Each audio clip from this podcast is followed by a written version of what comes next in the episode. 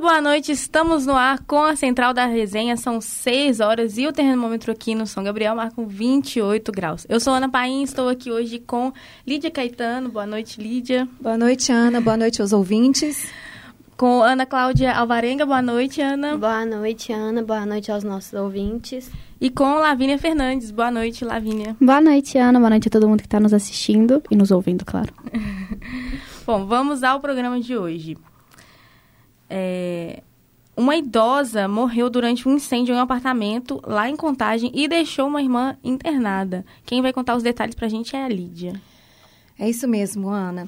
É, a Polícia Civil investiga as causas desse incêndio que ocorreu na madrugada desta quinta-feira e matou uma idosa de 80 anos e deixou outra idosa de 82 ferida no bairro Jardim Riacho das Pedras, em Contagem, região metropolitana aqui da capital mineira.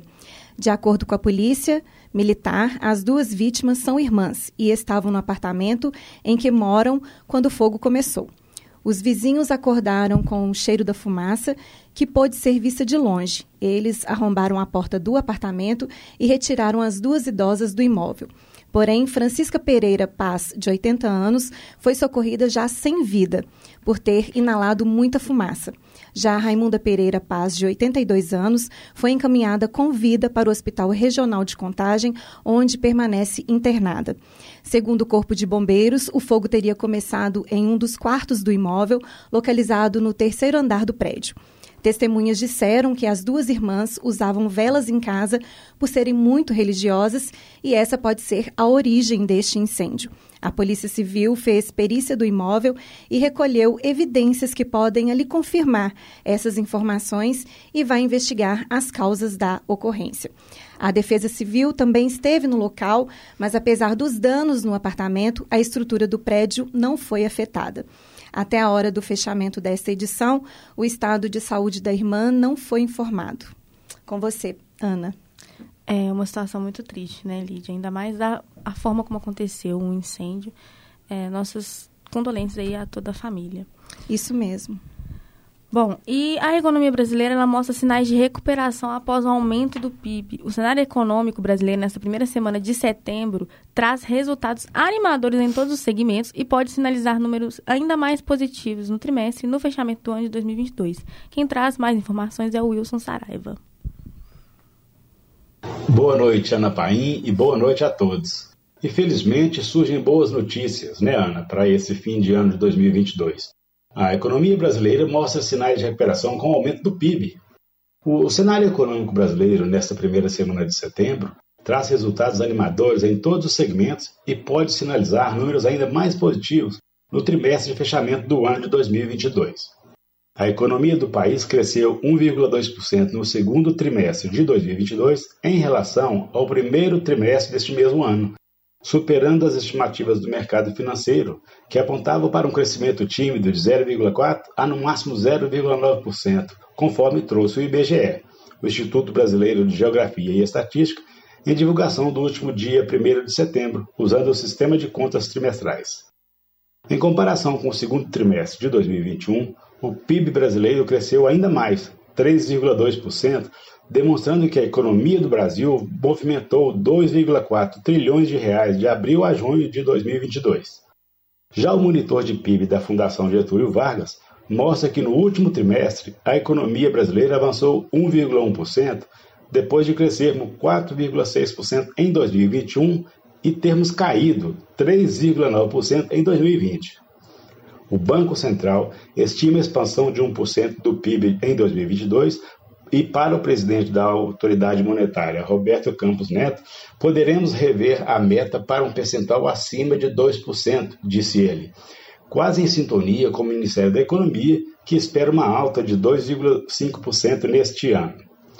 O PIB, Produto Interno Bruto, é um indicador fundamental para a economia como um todo, pois ele se refere ao conjunto de riquezas produzidas pelas instituições e trabalhadores para mostrar se há retração, estagnação ou crescimento, imprescindíveis para se pensar e propor projetos de ganhos e arrecadações futuras. E importa dizer que esse crescimento foi puxado pelo setor de serviços, justamente o que engloba o maior número de trabalhadores dentro dos setores produtivos e o que foi mais impactado durante a pandemia da Covid-19 pela falta de mobilidade das pessoas. Considerando as apurações anuais em 2007, o nosso PIB cresceu 1,3%. Em 2018, voltou a crescer 1,8%. Em 2019, mais 1,1%. Mas em 2020 caiu absurdos 4,1%. Voltou a crescer 4,6% em 2021 e poderá ir a 2,5% de alta em 2022.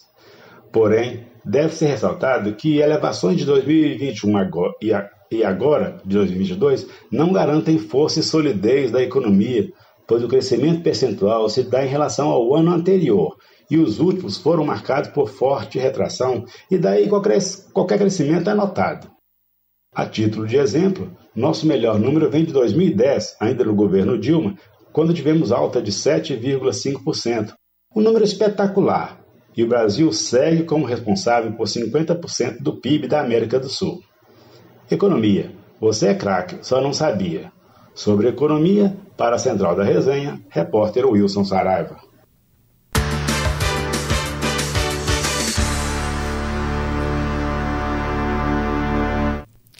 Bom, ontem nós comemoramos o 7 de setembro, 200 anos da independência do Brasil.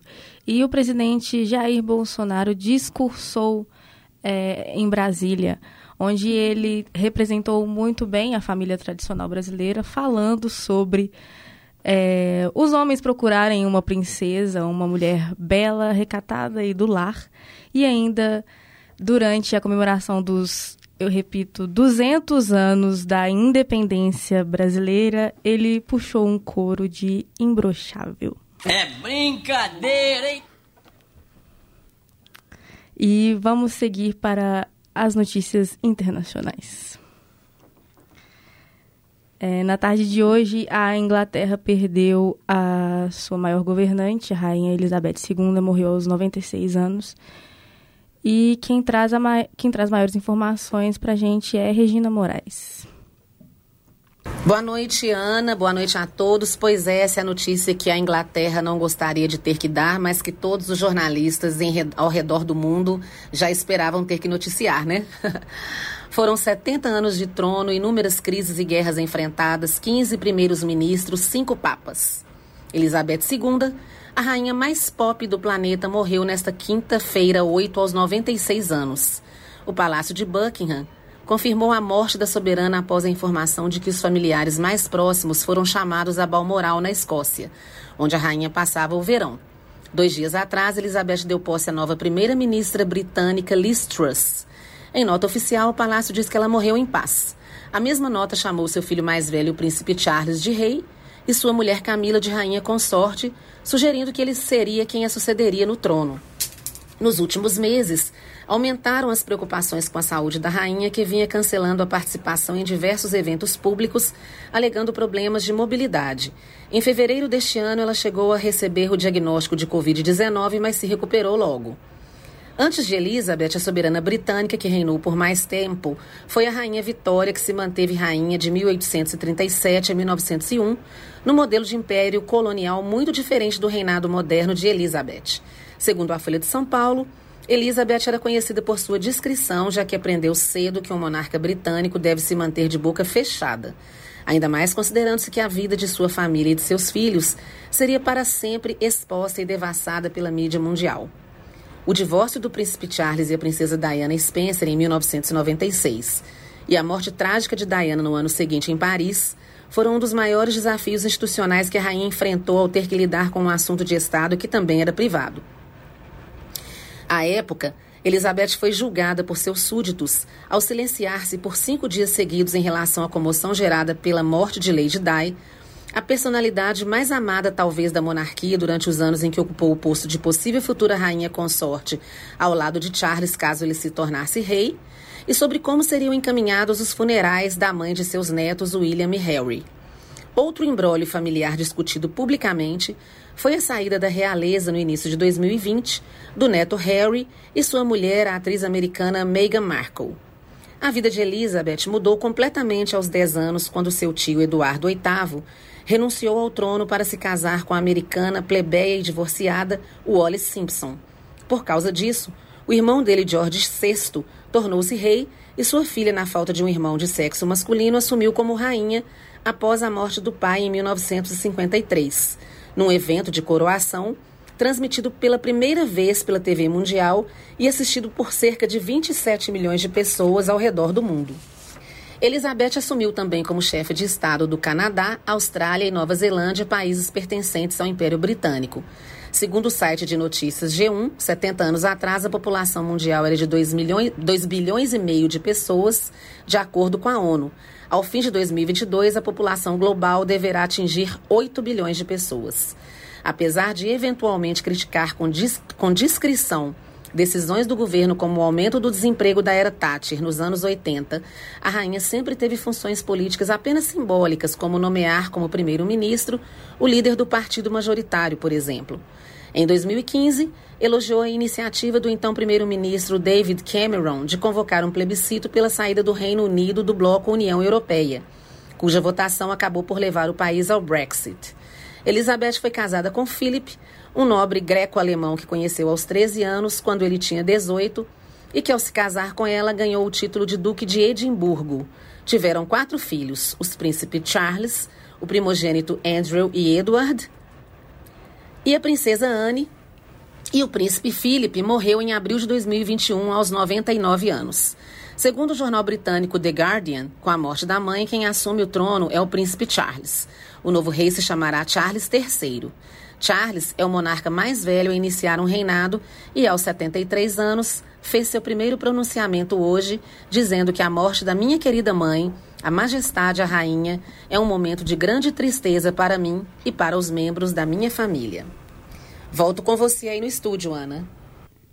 Muito obrigada, Regina. É uma notícia que choca todos nós, né? É, hoje, quando era por volta de 11 horas da manhã, a BBC News anunciou é, os protocolos, a, orientou que os jornalistas usassem roupas pretas e repercutiu isso durante toda a manhã até a parte da tarde, quando eles confirmaram a morte dela. E a partir de agora, lá na Inglaterra, vai dar início ao protocolo London Bridge, e o enterro da rainha será feito daqui a 10 dias. E um dia depois será feita a coroação do príncipe Charles.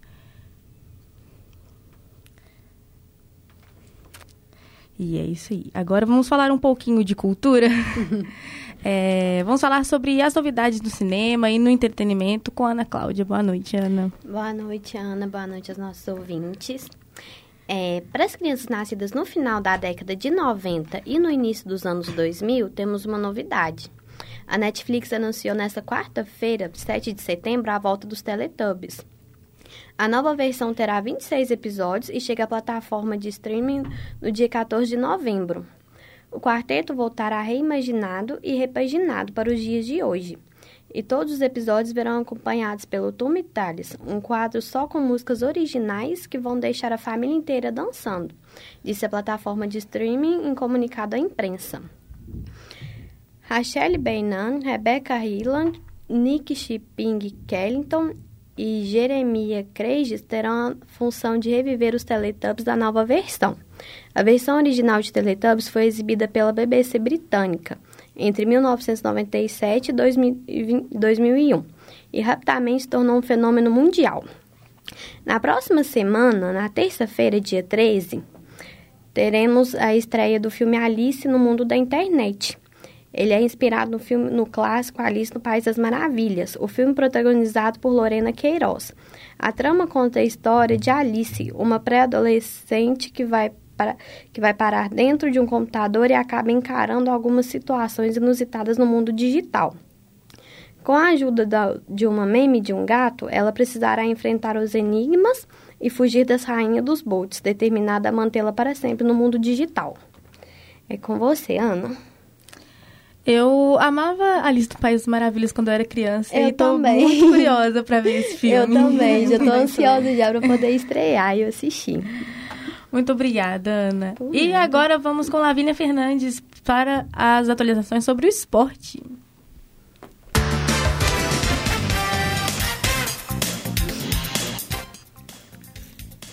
Boa noite, Ana. Boa noite todo mundo que está nos assistindo. Antes de começar a falar de esportes, eu vou ler, né? As pessoas estão mandando chat pra gente. O Christian, né, que tá sempre aqui com a gente, falou que a gente é um trio, um trio, um quarteto de qualidade de jornalismo. O Rafael Messias falou que é melhor Obrigada. que o Jornal Nacional, a gente.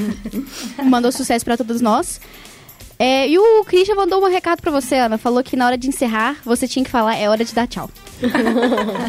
e agora, entrando para esporte, é, vai ser, vai ser uma, vai ser bem, vai ser duplo, né? Porque ontem foi feriado, a gente não fez. A gente vai começar com Champions, né? É, essa semana, terça e ontem, óbvio. É, teve os primeiros jogos e a gente separou os jogos aqui que de melhor repercussão. repercussão. Teve primeiro é, o Real Madrid Celtic, que ganhou de 3 a 0 com gol do Vini, mas teve o Benzema machucado, né? Ele lesionou aos 30 minutos do primeiro tempo, se não me engano. Teve, teve também o PSG e Juventus, que ganhou de 2 a 1 que teve um passe, o, gol, o primeiro gol do jogo, né? Foi um passe incrível do, do Neymar pro Mbappé. É, teve também Napoli e Liverpool, que foi 4 a 1 pro, é, pro Napoli. Ninguém esperava esse resultado do jogo. E também teve Barcelona e Pilsen, Vitória Pilsen, que ficou 5 a 1 pro Barça e teve hat-trick do Lewandowski.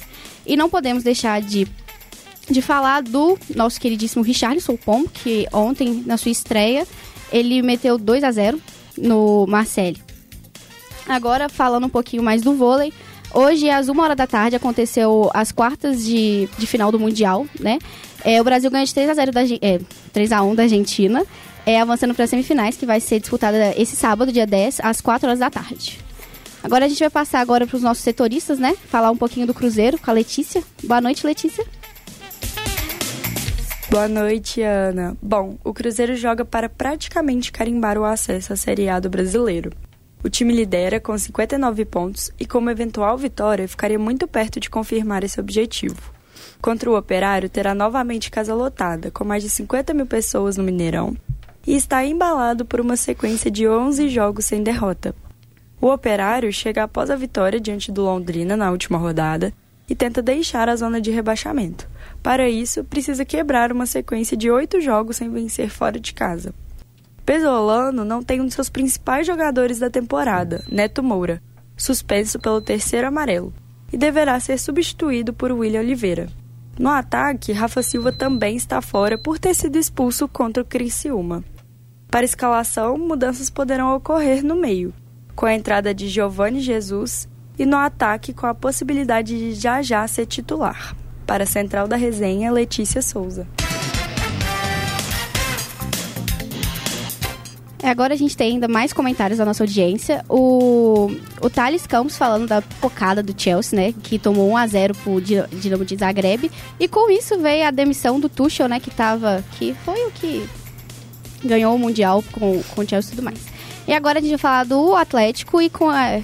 Pra falar do Atlético, a gente vem com o João Lima. Boa noite, João. Boa noite, caros ouvintes. É, o Galo jogou ontem contra o Bragantino, no Mineirão pouco mais de 30 pessoas. 30 pessoas não, 30 mil pessoas.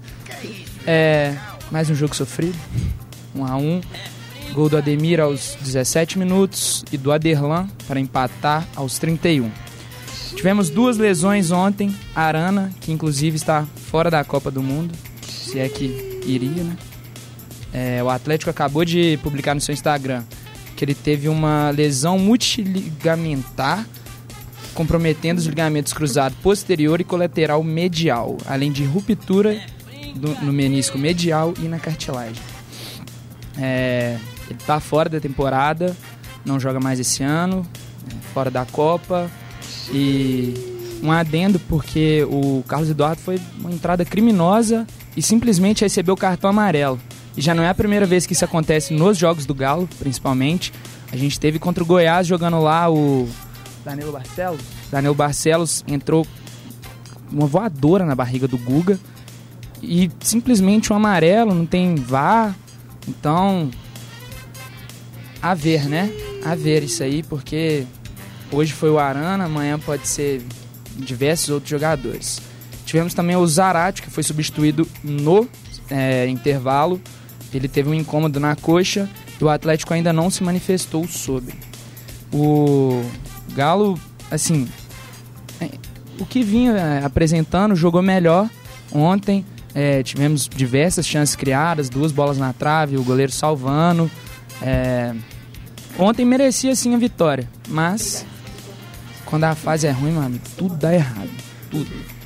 O Atlético completou dois meses e três dias sem vencer em casa. A última vitória foi contra o Emelec, no dia 5 de julho, pelas oitavas de final da Copa Libertadores. E puxando um gancho ainda com o Brasileirão, a última vitória foi no dia 25 do 6, a virada contra o Fortaleza. Agora o Atlético enfrenta o Havaí na ressacada no dia 17 de setembro, às 16h30, no sábado. O Cuca vai ter aí 10 dias para trabalhar a equipe, consertar o que, que não está dando certo, né? E, inclusive, Cuca, vamos decidir se você fica, se você vai, como é que vai ser isso aí, né? Porque para você tá muito fácil, entregou agora na, com a Libertadores argentino, você aperta a mão e vai embora. A gente está longe de lá, você aperta a mão e vai embora, então Vamos ver, né, meu amigo? Vamos ver o que, que você quer pra nós aí, né? Já abandonou a gente uma vez, pra deixar agora a gente o barco aí de novo é muito fácil. João Lima, dos Estúdios PUC, para os Estúdios PUC. Obrigada, João. É, agora a gente vai falar um pouquinho de Libertadores, né? Aconteceu as semifinais é, ontem e terça, né? Feriado.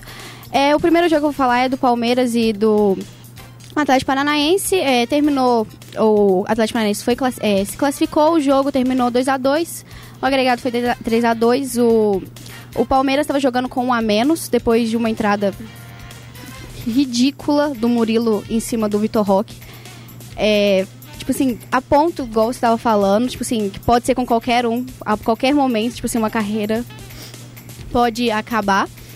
É, também teve ontem o jogo do Flamengo contra o Vélez, né? O Flamengo já estava. Já estava. Exatamente, já estava classificado, não tinha como reverter o resultado. O jogo ficou 2 a 1 agregado 6 a 1 E falando de Flamengo, ontem, antes do jogo, aconteceu um caso horrível para nós jornalistas e para nós mulheres, né? Hoje um programa só com a gente aqui no estúdio. A Jéssica Dias sofreu um assédio, contra um, um, torcedor do Flamengo. Ela estava fazendo a, a chamada antes do jogo e tinha vários torcedores lá e um, um, um torcedor foi lá e deu um beijo na bochecha dela ao vivo.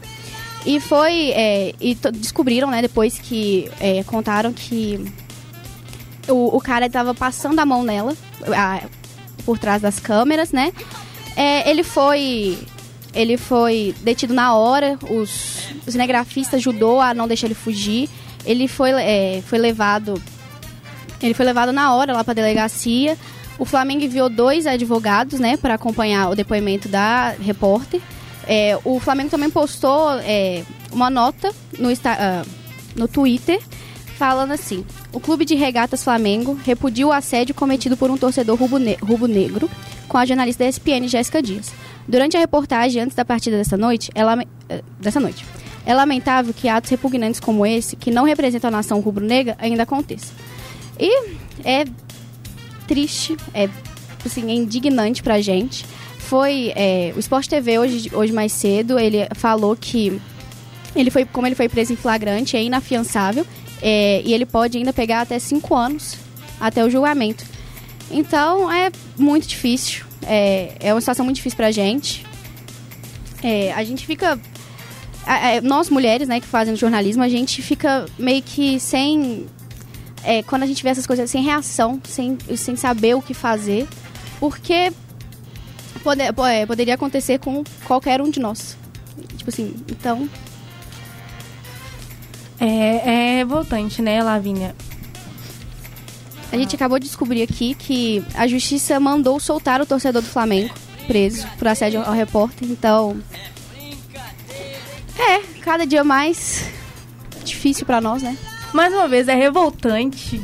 É, tem homem que acha que porque nós estamos ali, principalmente uma jornalista, uma figura pública, ele tem direito de chegar ali e fazer qualquer, qualquer coisa que ele quiser. Nem se fosse, se fosse só um torcedor ali no jogo, não tem direito nenhum de fazer isso. E é, pode falar. Não, e muita gente ainda, muitas mulheres ainda falando, né? Que, tipo assim, é só um beijo, não tem nada demais nisso. Tipo assim, que foi só um beijo no rosto.